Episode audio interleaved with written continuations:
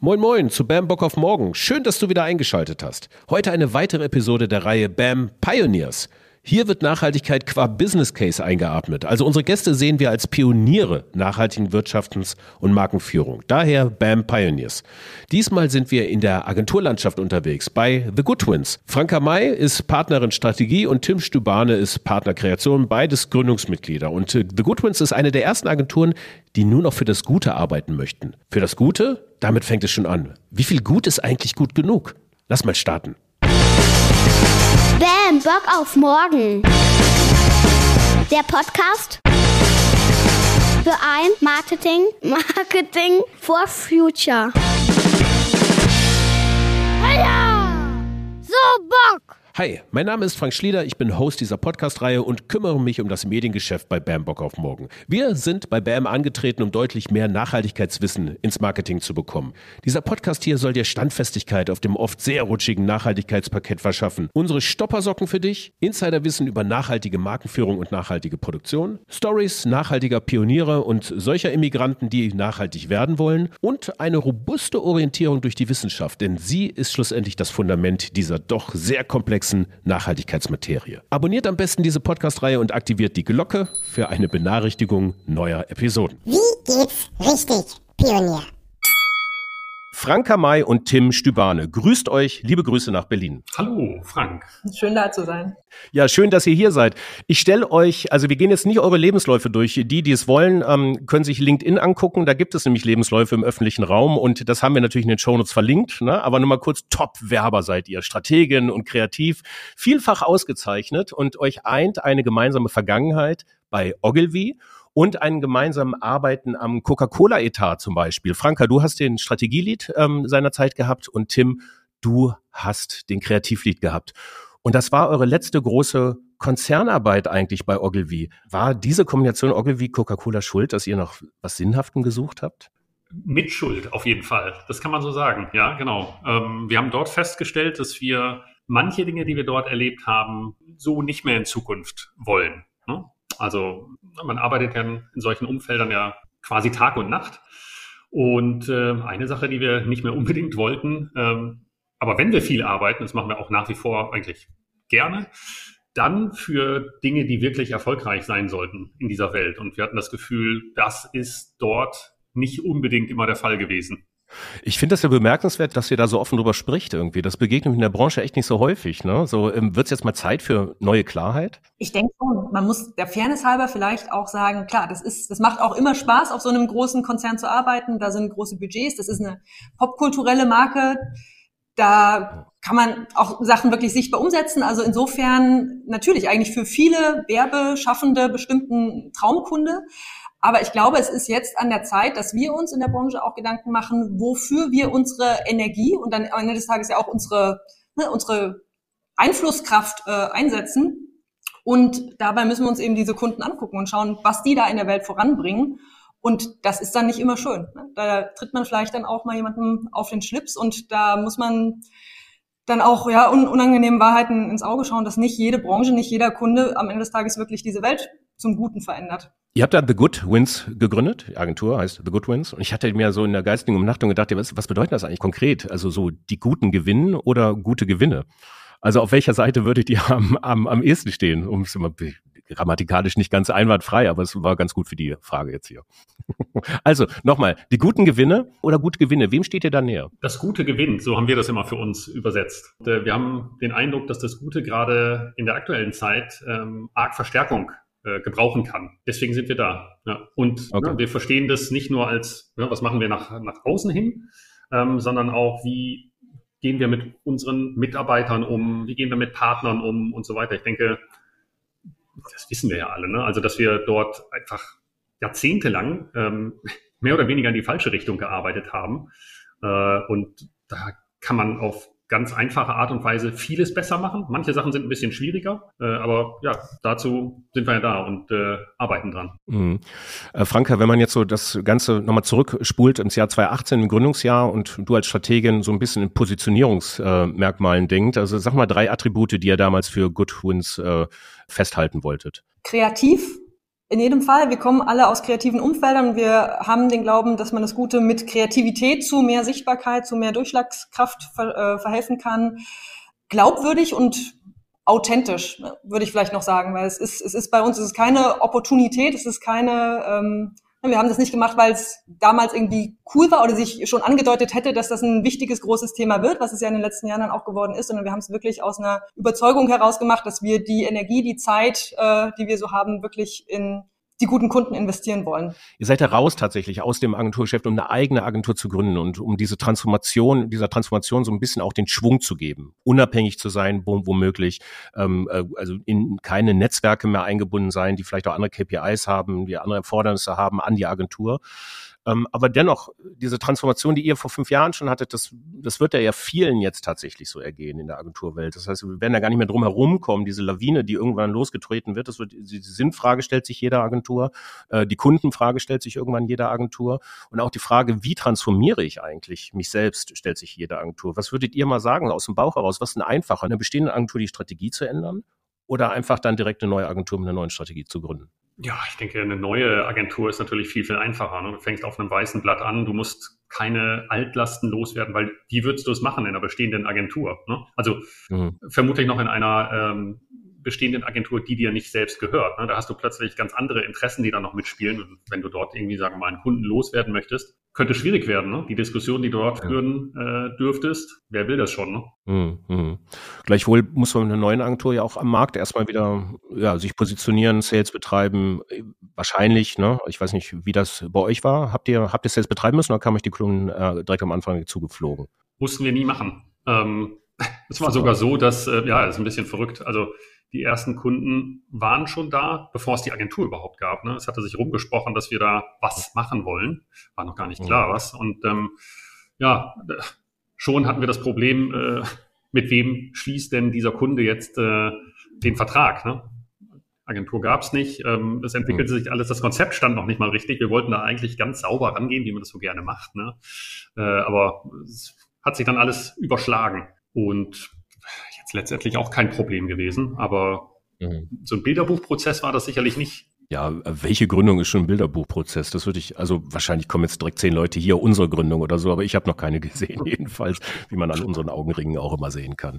Ähm, also die ersten Kunden drohten mit Auftrag. Gehen wir nochmal zurück am Anfang und dann kommt, das bringt mich auch so direkt zu dieser, ja, eigentlich so ein bisschen dieser Leitfrage dieser Episode, Opportunität versus Moral. Wenn ich denn jetzt die Attributierung kreativ, glaubwürdig, authentisch habe und will, dass die Guten gewinnen, frage ich mich halt, wie viel gut ist gut genug tatsächlich? Das haben wir ähm, beim Marketing for Future Award auch schon oft gestellt und ähm, das erlebt ihr ja in der tagtäglichen Praxis. Wie viel gut ist gut genug? Lass uns doch mal auf die Kriterien für die Annahme von Kundenaufträge ähm, eingehen. Wie seid ihr da rangegangen an dieses Thema? Ziemlich offene Frage jetzt, aber ist auch mal interessant, da reinzuhören. Ja, also das war auch bei uns ein Prozess. Ähm, wir haben uns von am Anfang auch so eine Art Checkliste, nach der wir Kunden bewerten wollten, die wir dann aber auch bald wieder verworfen haben, weil wir festgestellt haben, es ist am Ende doch relativ komplex. Ähm, dann haben wir uns in eher so einen Diskurs, in eine Diskurspolitik begeben, der wir das viel diskutiert haben und sind jetzt aber wieder dahin zurückgekehrt, einfach weil wir A, größer werden intern ähm, und auch mehr solcher Kundenanfragen bearbeiten müssen und das irgendwie auch vergleichbar haben möchten, auch für uns, um das zu dokumentieren, sind wir jetzt wieder bei einem eigentlich ganz guten, strukturierten Ansatz gelandet, bei dem wir wirklich nach ähm, verschiedenen Dimensionen durchgehen. Also, dass wir einmal schauen überhaupt erstmal in diese Kategorie. Also die Kategorie, in die das Produkt oder die Marke fällt, die wir da unterstützen wollen, ist die gut? Ist die gut genug? Muss diese Kategorie überhaupt noch existieren in Zukunft? Also wollen wir die unterstützen? Also quasi, Franke, kurzes, kurze Frage, also sowas wie, also ähm, also geht das schon in das Geschäftsmodell rein? Also ich sage jetzt mal irgendwie Stromerzeugung durch Braunkohleförderung, irgendwie, das ist so generell, das, das macht jetzt nun wirklich keinen, keinen Sinn mehr, sowas zu unterstützen. Ähm, habe ich das da richtig verstanden? Was bedeutet eine gute Kategorie? Ja, oder vielleicht auch die Relevanz dieser Kategorie, um unsere Welt insgesamt ähm, in die richtige Richtung zu schubsen. Also bleiben wir mal beim Beispiel Energie. Total wichtige mhm. Kategorie. Also es ist eine der wichtigen Kategorien, in der viel passieren muss, damit wir Klimaziele erreichen, damit wir Treibhausgase reduzieren. Das heißt, wenn sich hier Unternehmen auf den Weg machen, erfolgreicher werden mit besseren ähm, Geschäftsmodellen, dann hat es einen totalen Effekt. Okay, und da gibt es so ein paar Ausschlusskategorien. Ähm, welche, welche würden gar nicht gehen? Wahrscheinlich, warte, lass mich raten, Waffen, Ja, genau. Es gibt so ein paar Dealbreaker. Ne? In jeder dieser ähm, Dimensionen, die wir uns angucken, gibt es Dealbreaker. Ne? Also ja, jetzt genau wird man vielleicht hier Waffen sagen. Ne? Im Weiteren dann, ne, wie werden Dinge hergestellt, Kinderarbeit zum Beispiel mhm. oder ähnliches. Ne? Wo dann, okay, da muss man gar nicht weiter gucken. Ne? Das funktioniert einfach nicht. Das wollen wir zumindest nicht. Okay, also da, da kommen wir gleich nochmal drauf, drauf zurück. Jetzt bevor ich jetzt dieses schöne Muster ähm, mit Rückfragen immer crashe, waren wir beim Thema Kategorie. Das war also quasi ähm, der erste Punkt. Welche weiteren? Genau, so dann würde man innerhalb der Kategorie schauen, wie ist denn dieses Unternehmen dort ähm, verortet im Verhältnis zum Gesamtmarkt. Und das ist auch ähm, wichtig, ne? da ist über die letzten Jahre ja auch wahnsinnig viel passiert, so Stichwort Shifting Baselines, dass sich auch innerhalb einer Kategorie immer mehr Unternehmen dann auf den Weg machen. Das heißt, dass wir hier gucken, ist denn dieses Unternehmen, wie gut ist das denn im Verhältnis zum Gesamtmarkt? Ähm, Gibt es da, gibt's da eine bestehende Nachhaltigkeitsagenda? Ähm, hat das eine positive, ähm, einen positiven Effekt vielleicht auf diese Kategorie? Ne? Also solche Sachen würde man sich dann erstmal für die gesamte Unternehmung anschauen. Und das ist dann schon oft auch komplex genug, weil ja oftmals Unternehmen auch nicht mehr nur Inhaber geführt sind, sondern die gehören dann auch zu einer Holding. Also müsste man sich dann oder muss man sich dann oftmals ja auch noch die Holding direkt mit anschauen. Also das ist dann so der nächste Schritt. Und dann kommen wir eigentlich erst zum tatsächlichen Produkt. Was ist das Produkt, das wir bewerben sollen, das ähm, bekannt gemacht werden soll? So, welche Kriterien erfüllt das hinsichtlich Nachhaltigkeit, ähm, bestimmten ja, Anforderungen. Okay, also das ist ja, also nochmal, ist die Kategorie gut genug? Innerhalb der Kategorie, wie ist das Unternehmen dort vor Ort ist? Hat es, hat es, also wie ist der Entwicklungsstand quasi dieses Unternehmens? Ähm, äh, gibt es nachweisbar Nachhaltigkeitsstrategien? Wie ist es im Vergleich zum Wettbewerb?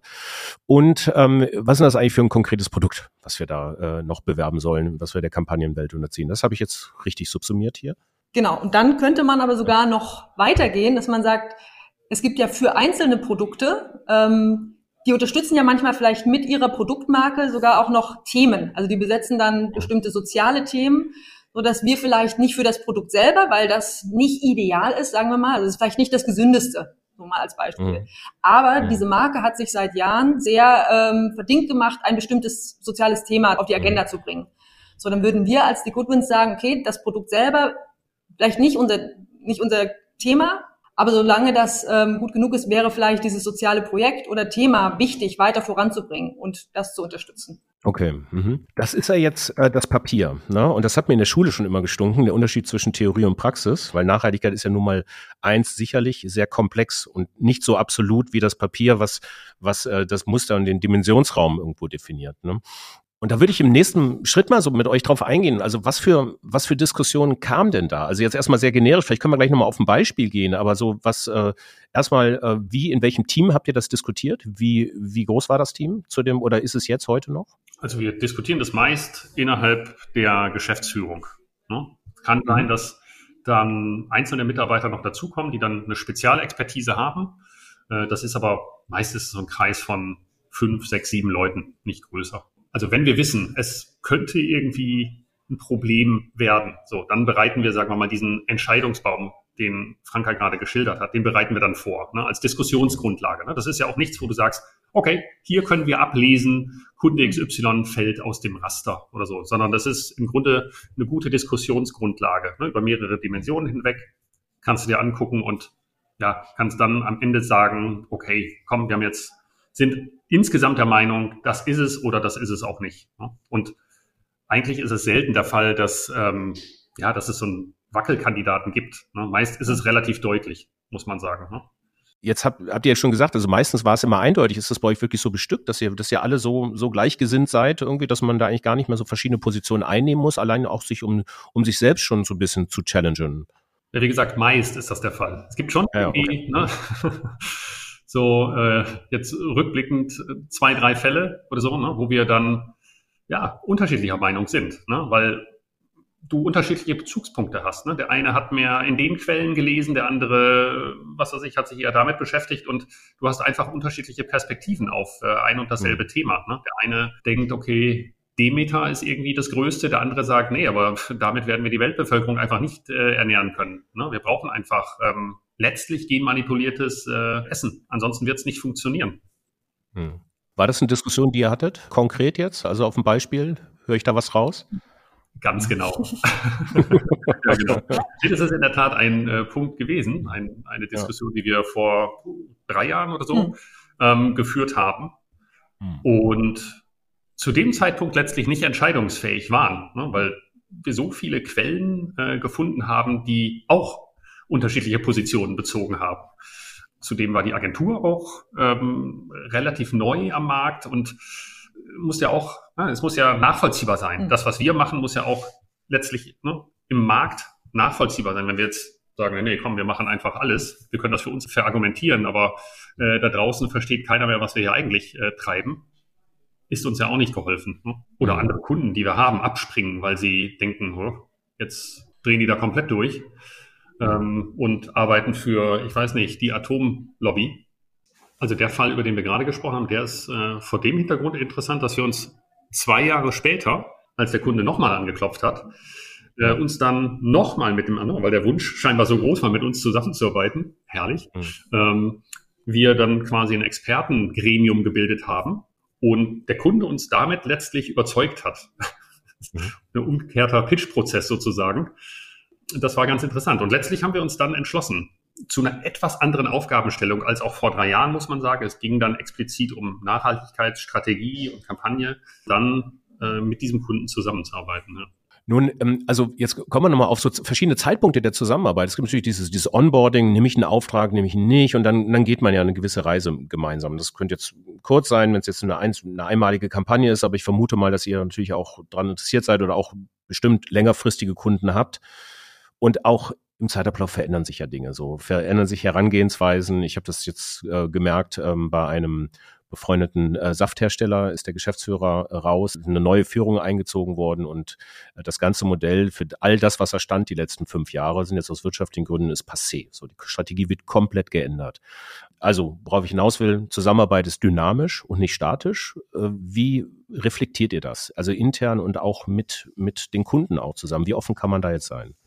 Ja, für uns ist schon wichtig, was sich, ähm, na, also das Miteinander ist wichtig. Ne? Das war ja ein Punkt, äh, den du genannt hast. Ne? Wenn wir das Gefühl haben, da stimmt die Chemie untereinander nicht, man ist sich dort bei den Zielen nicht mehr einig äh, oder ne, noch größer, die Unternehmensstrategie hat sich vielleicht geändert, ähm, dann ist es äh, natürlich absolut relevant für uns und weiß nicht, kann jetzt im Extremfall auch dazu führen, dass man über die Zusammenarbeit nochmal nachdenken muss. Klar.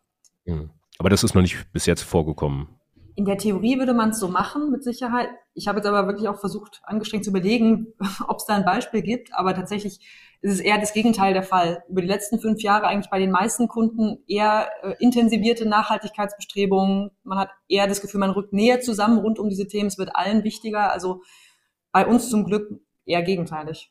Aber ja, normalerweise, okay. genau wie Tim sagt, würde man sonst auch auf den Prüfstand stellen, ob man noch zusammenpasst und an denselben Sachen arbeitet. Ja. Ihr habt ja auch eine Nachhaltigkeitsberatung integriert. Ich, ich denke da jetzt an so einen Case, ich hatte das beim früheren Podcast mal, das war der World Fund. Ich weiß nicht, ob ihr den kennt, private Fund, der ähm, aus so verschiedenen Überzeugungsinvestoren ähm, zusammengelangt ist, die eigentlich ausschließlich in Cases, also in, in Geschäftsmodelle investieren, die das Potenzial haben, 100 Megatonnen CO2 und mehr einzusparen. So, also das ist eine klare Aussage. Wenn Sie das Potenzial nicht sehen, wird darin nicht investiert. So ist sowas auf die Agenturwelt irgendwann auch denkbar irgendwie im Scoping? So könnte man sowas machen? Könnte man sowas überhaupt nachhalten? Das ist eine gute Frage und ich ich weiß auch gar nicht, ob das für die Agenturwelt jetzt der der Fokus ist, denn wir müssen uns ja überlegen am Ende des Tages, was wir viel machen, ist wir steuern Konsum ist denn nicht unser, also ja, wir machen Unternehmen erfolgreich, insofern muss man sich immer auch angucken, welchen Footprint haben denn die Unternehmen, die wir da erfolgreich machen, aber am Ende geht es ja auch darum, welche Art von Konsum unterstützt dieses Unternehmen, welche Art von Produkten werden wir erfolgreich machen? Und welche Art von äh, VerbraucherInnenverhalten unterstützen wir dadurch. Deswegen, ich weiß gar nicht, ob das für Agenturen dieses, mhm. ne, dieses Kriterium so ausschlaggebend sein sollte oder alleine ausschlaggebend sein, sein sollte. Oder ob man nicht viel eher guckt, na, ist man sich mit dem Kunden einig, ähm, dass man bestimmte Kriterien in der Produktqualität ändern möchte, dass man VerbraucherInnen nicht durch unnötige Verkaufsaktivierung zu Mehrkauf anregt, der nicht unbedingt notwendig ist. Also ich finde, das sind eigentlich ja gerade in unserer Branche nochmal interessantere Faktoren, als sich einzig und allein auf die Klimaziele eines Unternehmens zu kaprizieren, obwohl die genauso wichtig sind. Ne? Ja, ja. Ähm, war auch, wie gesagt, so eine Gedankenverlängerung, mit welchen weiteren Parametern man noch arbeiten kann, weil mh, mm, im Grunde genommen ist ja auch das Thema äh, Konsum anzuheizen, was ja auch natürlich der Kern einfach des Seins einer Agentur ist, zumindest wie es bis jetzt war, ähm, unter den gängigen äh, Beobachtungen halt auf Dauer halt auch nicht mehr möglich. Ne? Also wir haben also Thema Ressourcenverbrauch, äh, Thema äh, Treibhausgasemissionen, Thema soziale Ungleichheiten. Das alles basiert ja irgendwo auch im gewissen ungehemmten Konsum und da sind wir alle Wirtschaftler genug, um zu wissen, mh, hm, so ganz funktioniert's halt nicht. Nun kann man den guten Konsum natürlich triggern weiter, ne? so und um damit den schlechten im Markt zu verdrängen, so das ist ja so quasi mehr oder weniger die Prämisse, die wir alle machen, die wir in der Branche arbeiten. Aber so der Kern dessen, überhaupt auf Konsum zu verzichten, irgendwie, das ist halt irgendwie ähm, eigentlich etwas, wo wir uns auch nochmal offen mit auseinandersetzen müssen. Und wenn man das halt so offen aussprechen würde, bliebe halt dann so, was ist eigentlich dann der Fortbestand von Agenturen zukünftig? Also wenn es nur noch darum, kann man eine Kampagne machen, um auf Konsum zu verzichten? Ja, kann man machen. Biokompanie mit kauft weniger, hatte, glaube ich, vor zwei, drei Jahren so eine Kampagne gemacht.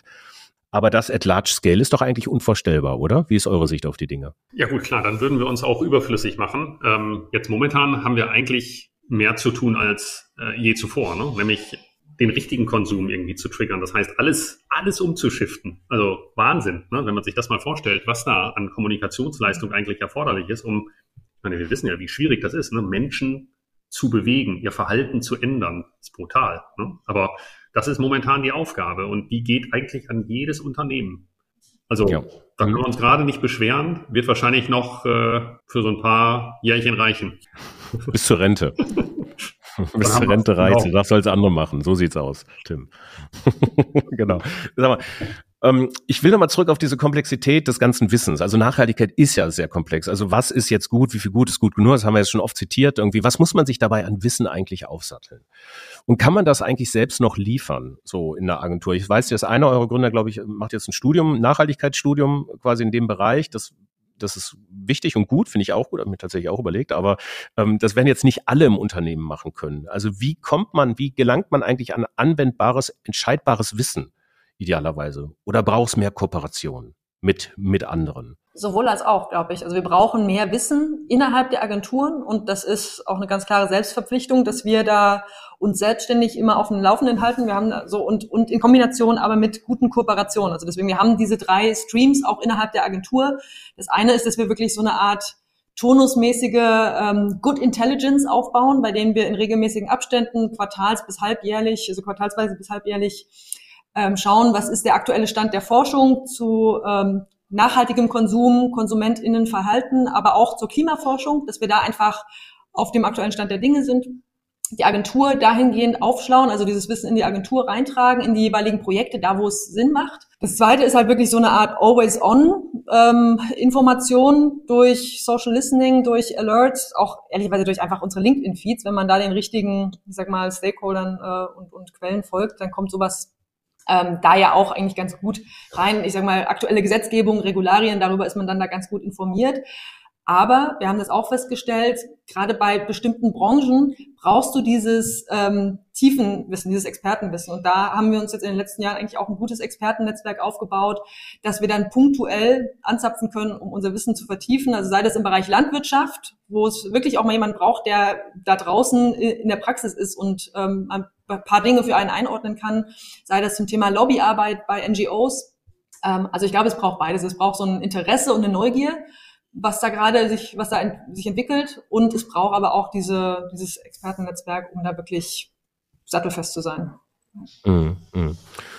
Wann, wann wäre denn bei euch eine Kommunikationsmaßnahme wirklich erfolgreich? Wenn der Kunde zufrieden ist, natürlich. Das ist also so abseits ist, wenn der Schiri pfeift, dann Kommunikation ist immer gut, wenn der Kunde zufrieden ist. Das weiß ich.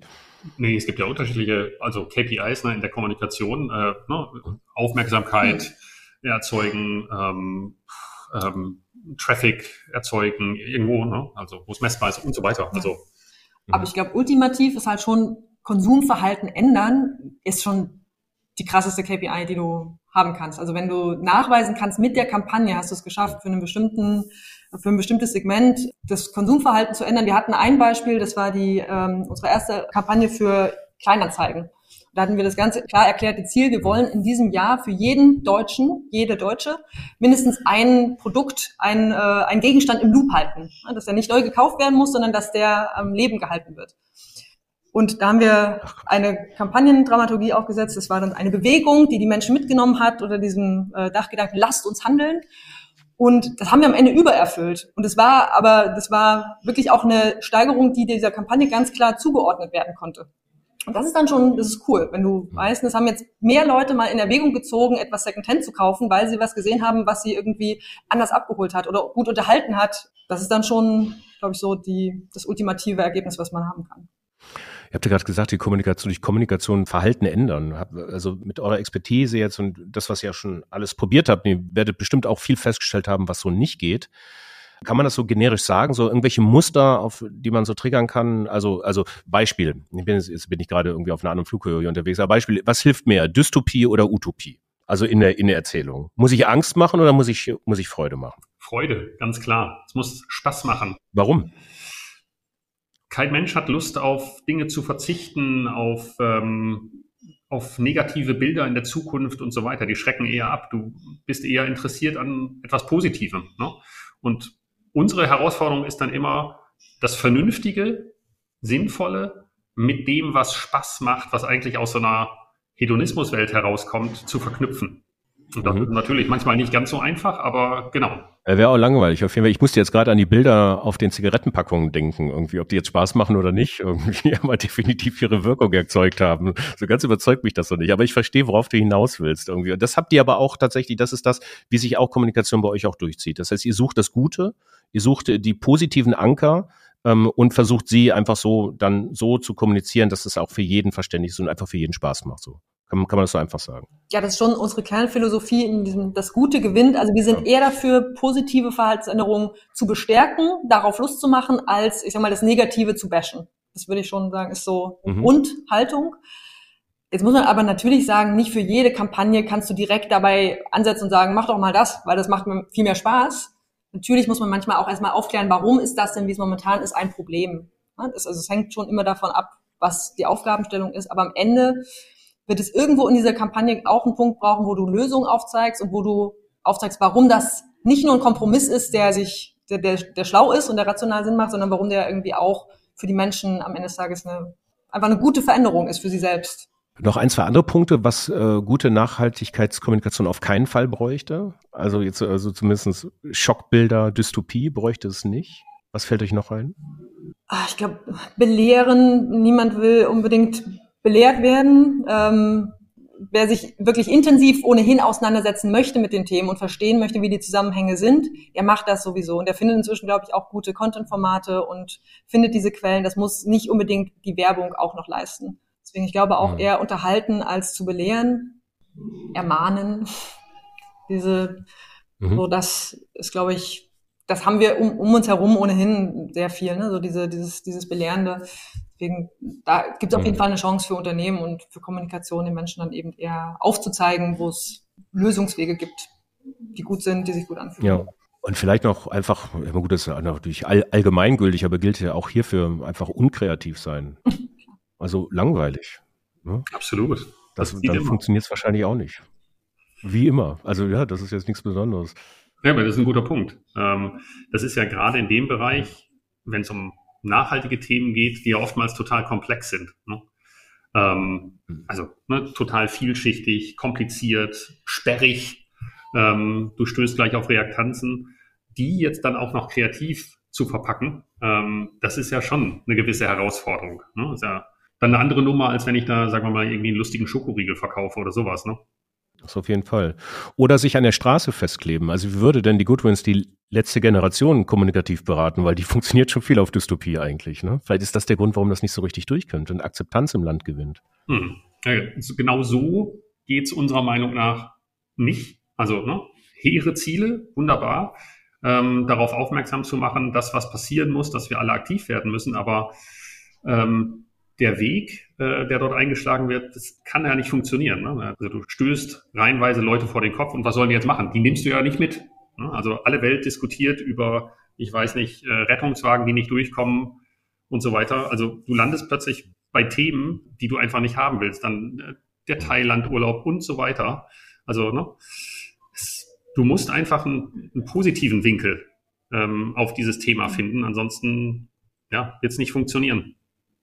Mhm. Zumindest nicht in der Masse. Ja.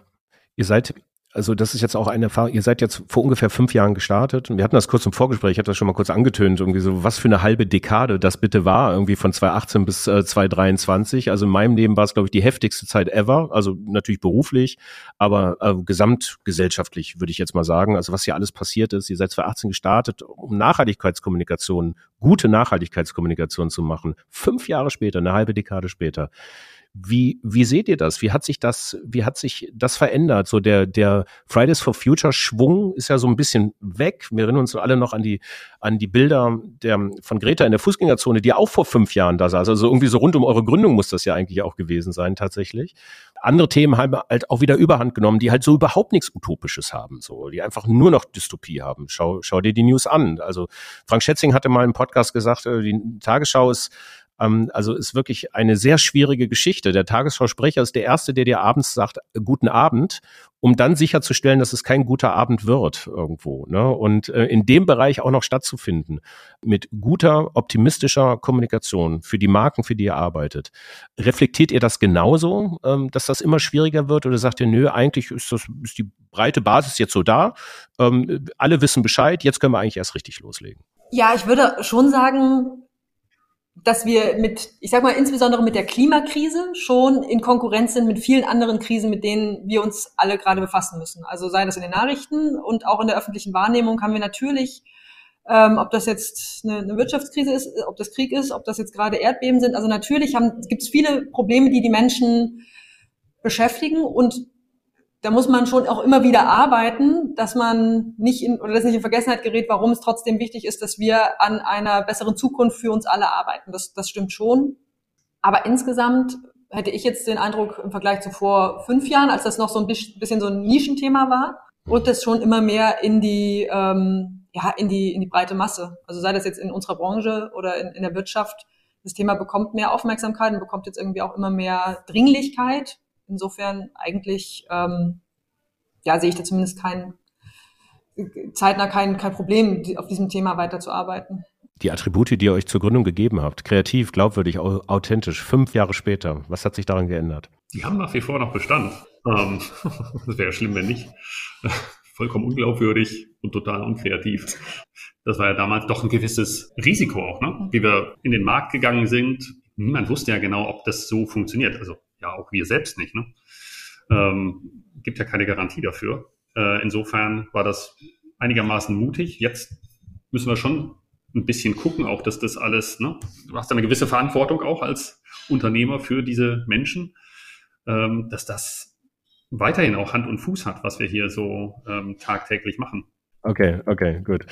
Verantwortungsvoll seid ihr auch mit einer kleinen Anfrage von mir im Vorfeld umgegangen, wie ich gehört habe. Und zwar habe ich mich gefragt, ob wir das vielleicht gemeinsam kurz hinbekommen, eine Checkliste, also eine kurze Drei-Punkte-Checkliste zu Tönen, äh, weil wir hier im Audiobereich sind, ähm, für andere Agencies und für die andere Seite, für die CMOs idealerweise so. Also äh, worauf muss man achten bei guter Nachhaltigkeitskommunikation und welche Fallstricke sollten wir auf jeden Fall umschiffen? Das könnte aber auch operationsmäßig sein irgendwie. Denkt mal äh, einmal drüber nach oder äh, recherchiert gut, äh, kauft euch Journalisten ein oder Journalistinnen, wie auch immer. Ne? Ähm, welche und ähm, ihr habt euch ein paar Gedanken dazu gemacht. Welche welche sind das? Lass mal Checkliste für Agencies anfangen. Also was müssen Agencies beachten auf ihrem Weg zu mehr Nachhaltigkeit? Ja gut, ähm, Punkt eins wahrscheinlich, checkt, für wen ihr arbeitet und stellt euch die simple Frage, macht ihr die Welt damit besser oder schlechter? Ne? Also da braucht man jetzt nicht so einen komplexen Bewertungs- äh, Entscheidungsbaum, wie wir ihn haben, sondern das ist wahrscheinlich so eine simple Frage,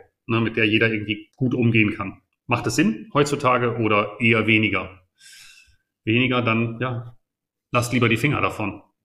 Und nächster Punkt wäre dann, versucht eure Kunden in Richtung Nachhaltigkeit zu bewegen. Also mit Impulsen für Innovationen, ne, Produktinnovationen und fürs Marketing natürlich auch.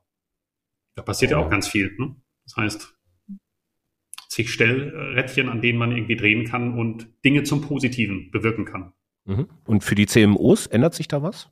Würde ich, ja, würde ich schon sagen, dass sich diese Rolle vom Marketing insofern ja verändert, dass man im Unternehmen diese Grundlage besser überprüfen muss. Also sprecht mit euren Nachhaltigkeitsverantwortlichen, ähm, Nachhaltigkeitsbeauftragten im Unternehmen, ähm, überprüft die Substanz. Gibt es da überhaupt schon etwas, über das man sprechen kann? Ähm, wohin unter bewegt sich das Unternehmen? Äh, auf welche Reise hat es sich begeben?